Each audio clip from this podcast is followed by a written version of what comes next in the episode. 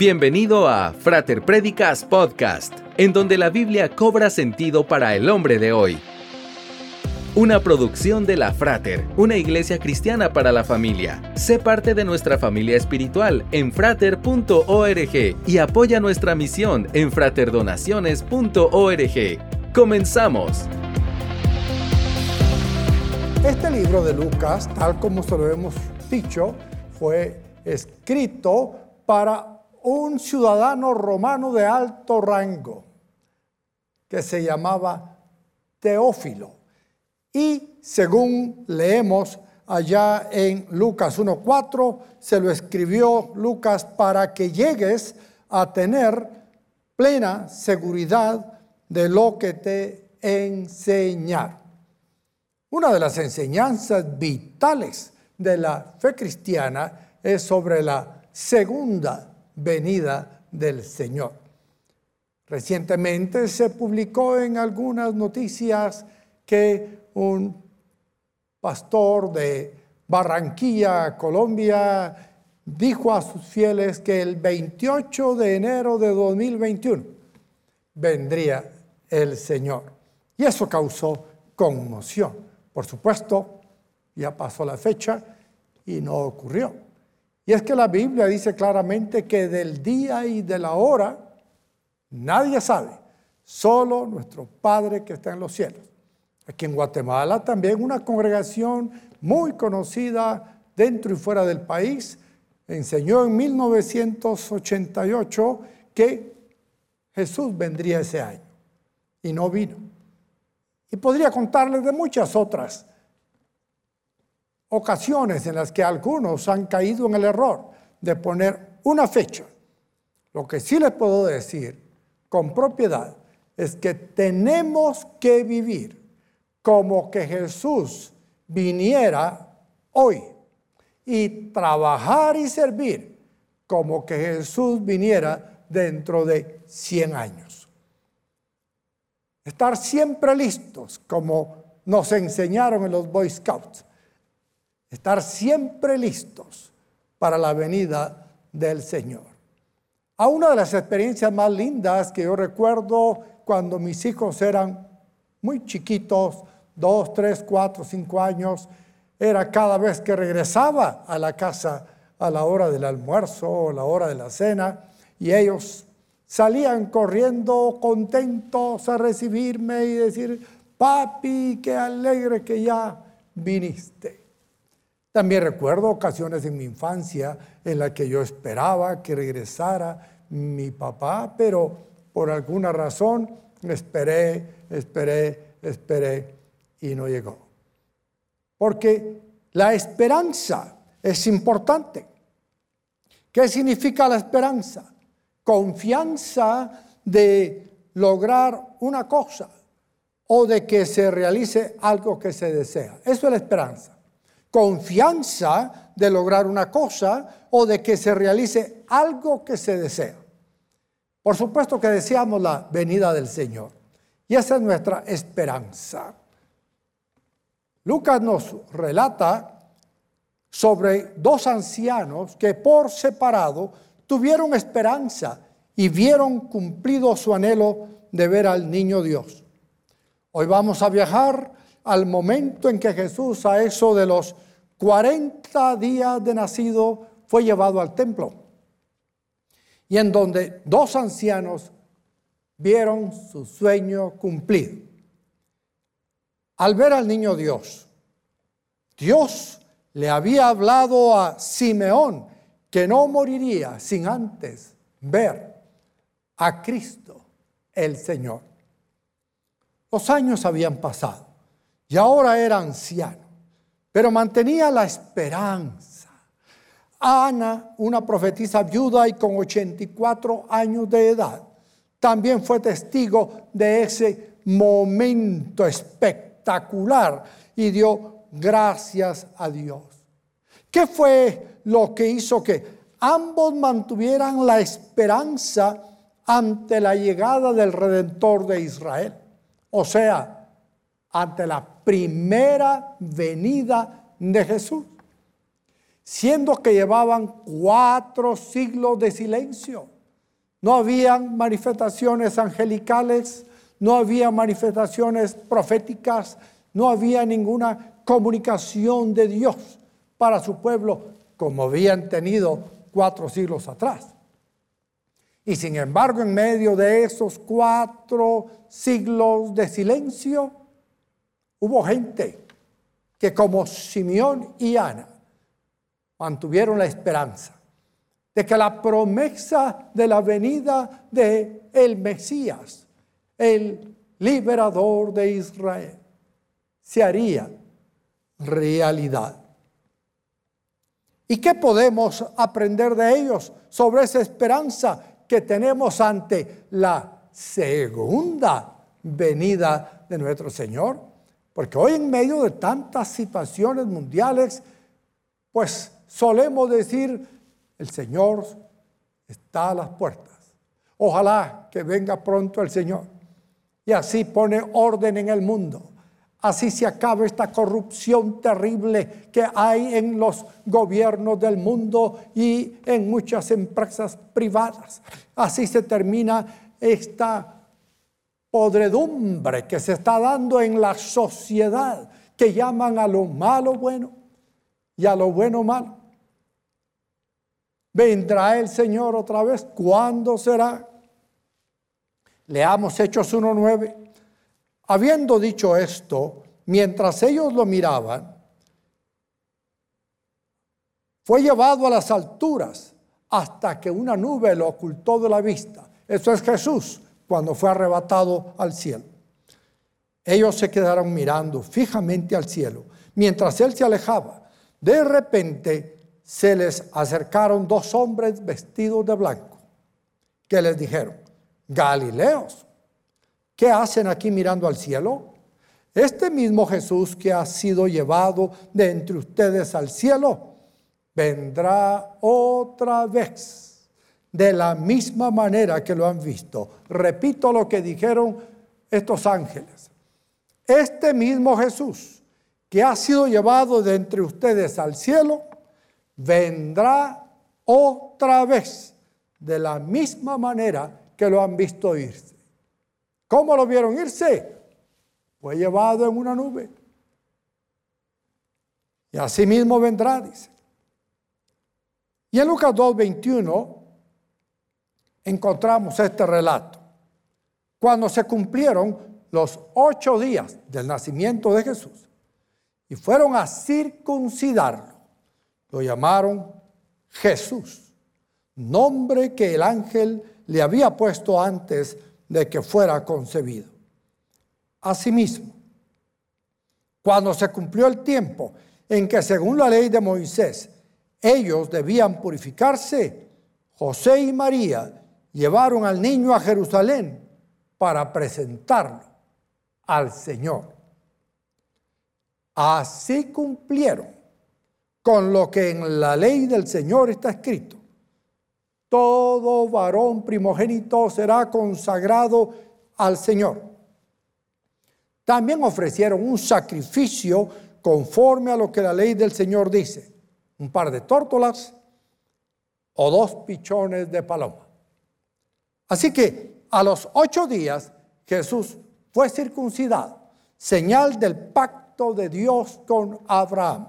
Recordemos que Jesús fue israelita, judío de nacimiento. A los 40 días, María debía pasar por el rito de la purificación según Levítico 12 del 1 al 8. Es así como llegan al templo y ofrecen un sacrificio de un par de tórtolas. Simeón, un anciano, reconoce a Jesús y sus padres se quedaron maravillados. Leamos ahora Lucas 2.25. Ahora bien, en Jerusalén había un hombre llamado Simeón que era justo y devoto y aguardaba con esperanza la redención de Israel. El Espíritu Santo estaba con él y le había revelado que no moriría sin antes ver a Cristo el Señor. sin antes ver al Cristo del Señor. Movido por el Espíritu, fue al templo. Cuando al niño Jesús lo llevaron sus padres para cumplir con la costumbre establecida por la ley, Simeón lo tomó en sus brazos y bendijo a Dios. Según tu palabra, soberano Señor, ya puedes despedir a tu siervo en paz, porque han visto mis ojos tu salvación, que has preparado a la vista de todos los pueblos, luz que ilumina a las naciones y gloria a tu pueblo y gloria de tu pueblo Israel. El padre y la madre del niño se quedaron maravillados por lo que se decía de él. Simeón le dio su bendición y le dijo a María, la madre de Jesús, este niño está destinado a causar la caída y el levantamiento de muchos en Israel y a crear mucha oposición, a fin de que se manifiesten las intenciones de muchos corazones.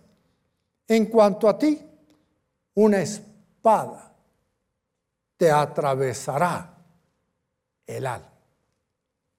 ¿Cuáles fueron las características de Simeón? Era justo, devoto, aguardaba la esperanza de la redención de Israel y el Espíritu estaba con él, el Espíritu Santo. ¿Cómo bendijo Simeón a Dios mientras cargaba en sus brazos al niño Dios? Dijo, Señor, ya puedes despedir a tu siervo en paz, porque han visto mis ojos tu salvación, luz que ilumina las naciones, gloria de tu pueblo Israel. Ojalá que podamos decir nosotros lo mismo. Una vez que hemos conocido a Jesús como nuestro Salvador personal, podemos estar confiados y decirle a Dios, puedes despedir a tu siervo en paz, porque he conocido la salvación. En Jesucristo tenemos vida eterna. Por eso Pablo decía, para mí el vivir es Cristo y el morir es ganancia, porque en Cristo tenemos la vida eterna.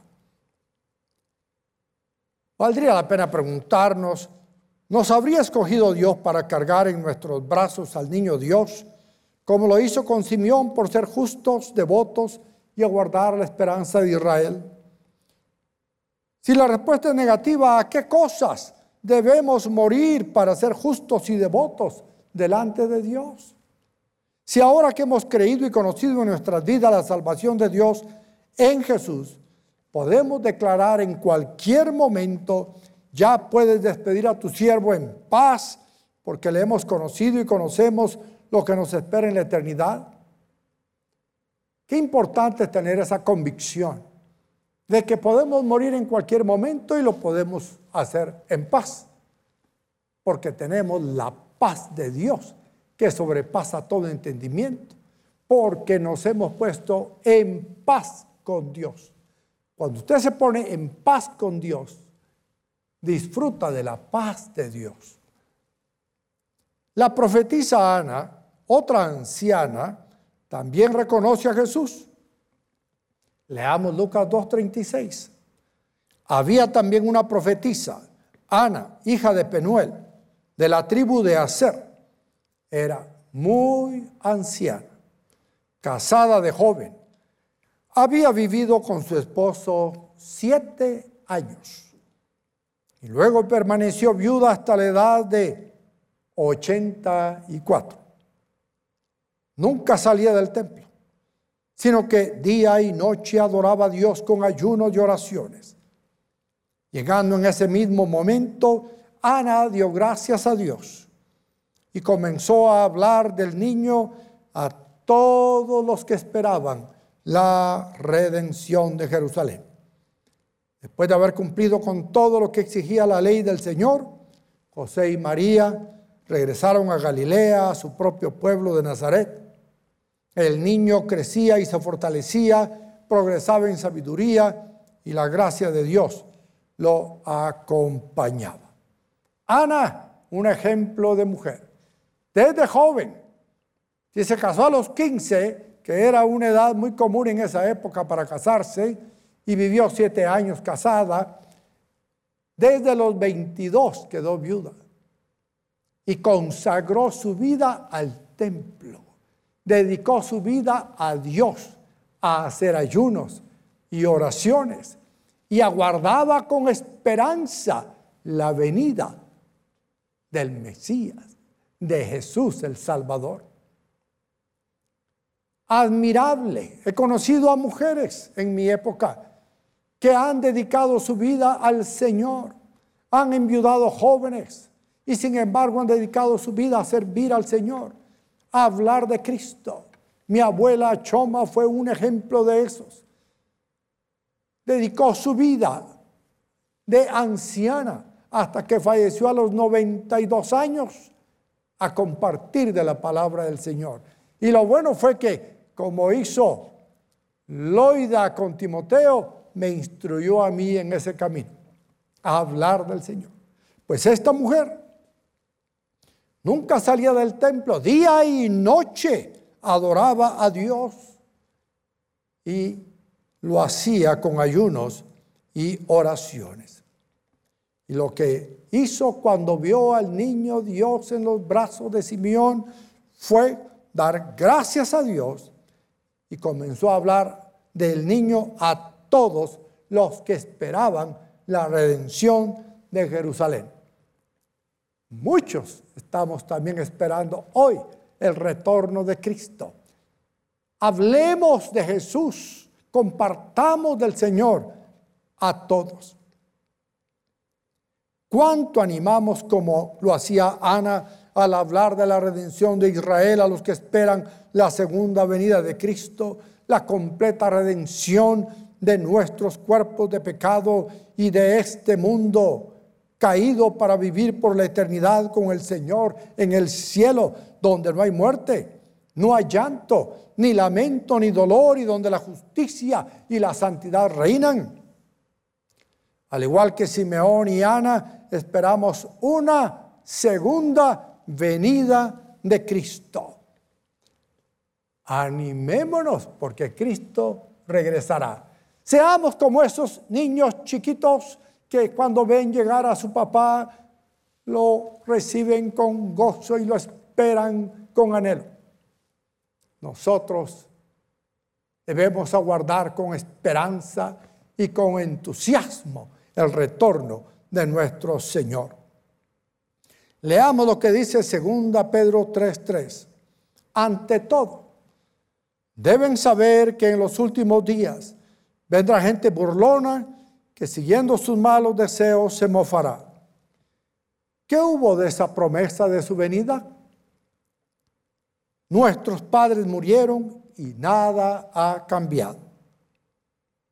Desde el principio de la creación, pero intencionalmente olvidan que desde tiempos antiguos, por la palabra de Dios, existía el cielo y también la tierra que surgió del agua y mediante el agua, por la palabra y el agua, el mundo de aquel entonces pereció inundado. Y ahora, por esa misma palabra, el cielo, el cielo y la tierra están guardados para el fuego, reservados para el día del juicio y de la destrucción de los impíos. Pero no olviden, queridos hermanos, Tome nota de esto. Que para el Señor un día es como mil años, mil años como un día. El Señor no tarda en cumplir su promesa. Según entienden algunos la tardanza. Más bien, Él tiene paciencia con ustedes, porque no quiere que nadie perezca Está dando oportunidad para que usted todavía se arrepienta y entregue su vida a Cristo como su Salvador. Sino que todos se arrepientan. Versículo 10. Pero el día del Señor vendrá como un ladrón. En aquel día los cielos desaparecerán con un estruendo espantoso. Cuando dice que el Señor vendrá como un ladrón, quiere decir que ni nos vamos a enterar. Cuando sintamos de que ya vino, ya robó y ya se fue. Ahora Jesús no viene a robar, Jesús viene a levantar a su iglesia para tenerla consigo en el cielo. En aquel día los cielos desaparecerán con un estruendo espantoso, los elementos serán destruidos por el fuego y la tierra con todo lo que hay en ella será quemada. Tome nota del versículo 11. Ya que todo será destruido de esa manera, no deberían vivir ustedes como Dios manda, siguiendo una conducta intachable y esperando ansiosamente la venida del día de Dios. Repito que esto es importante. Ya que todo será destruido de esa manera, ¿no deberían vivir ustedes como Dios manda, siguiendo una conducta intachable y esperando ansiosamente la venida del día de Dios? Ese día los cielos serán destruidos por el fuego y los elementos se derretirán con el calor de las llamas. Pero según su promesa, hermanos, mientras esperan estos acontecimientos, esfuércense para que Dios los halle sin mancha y sin defecto y en paz con Él. Como una novia que va en espera de su novio para la boda. La Biblia habla de la iglesia como la novia y de Cristo como el novio. Y en Apocalipsis nos habla de las bodas del Cordero. Así como una novia no se presenta una boda sucia y manchada, sino que nítida, limpia, perfumada, bien peinada, bien arreglada, con un vestido impecable. Así debemos prepararnos para presentarnos al Señor. Por eso, queridos hermanos, dice el versículo 14, mientras esperan estos acontecimientos, esfuércense para que Dios los halle sin mancha y sin defecto y en paz con Él. Tengan presente que la paciencia de nuestro Señor significa salvación tal como les escribió también nuestro querido hermano Pablo con la sabiduría que Dios le dio. En todas sus cartas se refiere a estos mismos temas. Hay en ellas algunos puntos difíciles de entender que los ignorantes e inconstantes tergiversan, como lo hacen también con las demás escrituras para su propia perdición. Así que ustedes, queridos hermanos, puesto que ya saben esto de antemano, manténganse alerta. No sea que arrastrados por el error de estos libertinos, pierdan la estabilidad y caigan. Más bien, crezcan en la gracia y en el conocimiento de nuestro Señor y Salvador Jesucristo. A Él sea la gloria, ahora y para siempre. Amén. Bueno, así como Simeón, que vio al niño Dios porque era justo, devoto y aguardaba la esperanza de la redención, y la profetisa Ana vio a Jesús porque nunca salía del templo, sino que de día y de noche adoraba a Dios con ayunos y oraciones, nosotros permanezcamos fieles a Dios, firmes en la esperanza de la segunda venida de Jesús. Nuestra redención futura. Sin importar que pareciera que este mundo se está derrumbando, mantengamos la fe como lo hicieron Simeón y Ana, quienes con 400 años de silencio, sin que hubiera profeta alguno, mantuvieron esperanza y vieron a Jesús, el niño Dios, la esperanza de Israel. Mantengámonos alertas y crezcamos en la gracia y en el conocimiento de nuestro Señor y Salvador Jesucristo, porque dijo que regresaría y regresará. Esperemos la segunda venida de Cristo, listos, intachables, esforzándonos por presentarnos delante de Él sin mancha.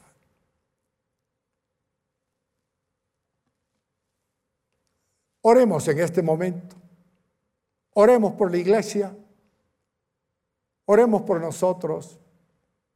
Y luego voy a orar también por usted, amigo, que quiere ser parte de este pueblo del Señor. Padre nuestro que estás en los cielos, yo te pido por tu iglesia. Ayúdanos, Señor, a estar expectantes, llenos de esperanza por el retorno de tu Hijo Jesús, nuestro Señor y Salvador. Ayúdanos, Dios, a no tambalear y a no caer, sino permanecer firmes en la fe y mantenernos intachables, listos para el encuentro contigo, Jesús, en el momento que tú lo decidas por mandato del Padre. Ayúdanos, Dios, a estar esperando tu venida y proclamando tu venida a todo el pueblo de Dios y a todo el pueblo que todavía no te conoce, para que puedan entrar en el arca de salvación antes de que la puerta se cierre. Padre, también pido por esta persona que me está viendo ahora mismo y que quiere entregar su vida a Cristo. Si usted lo quiere hacer, amigo, repita conmigo esta oración en voz alta, con fe. Padre nuestro, sé que soy un pecador y me arrepiento. Y creo que Jesús es el Hijo de Dios, que murió por mí en la cruz del Calvario. Fue sepultado, resucitado y está sentado a la diestra de Dios y vendrá otra vez por su iglesia. Transfórmame y ayúdame a vivir en obediencia a tu palabra. En el nombre de Jesús. Amén. Amigo, que hizo esta oración, le animo a que entre en nuestra página soynuevo.org. Dele clic a ese link y nuestros voluntarios le asistirán y le ayudarán. Si lo ven diferido, ahí aparecerá un formulario, llénelo con sus datos y con gusto le atenderemos. Que Dios le bendiga y espero que se conecte en nuestro próximo fraterlife.com. Esperamos que este podcast haya sido de edificación para tu vida. Te esperamos en el fraterlife.com los miércoles y sábados a las 20 horas y los domingos a las 7, 10, 12 y 18 horas. Para sostener la obra de Dios con tus diezmos y ofrendas, ingresa a fraterdonaciones.org. La Frater, una iglesia cristiana para la familia.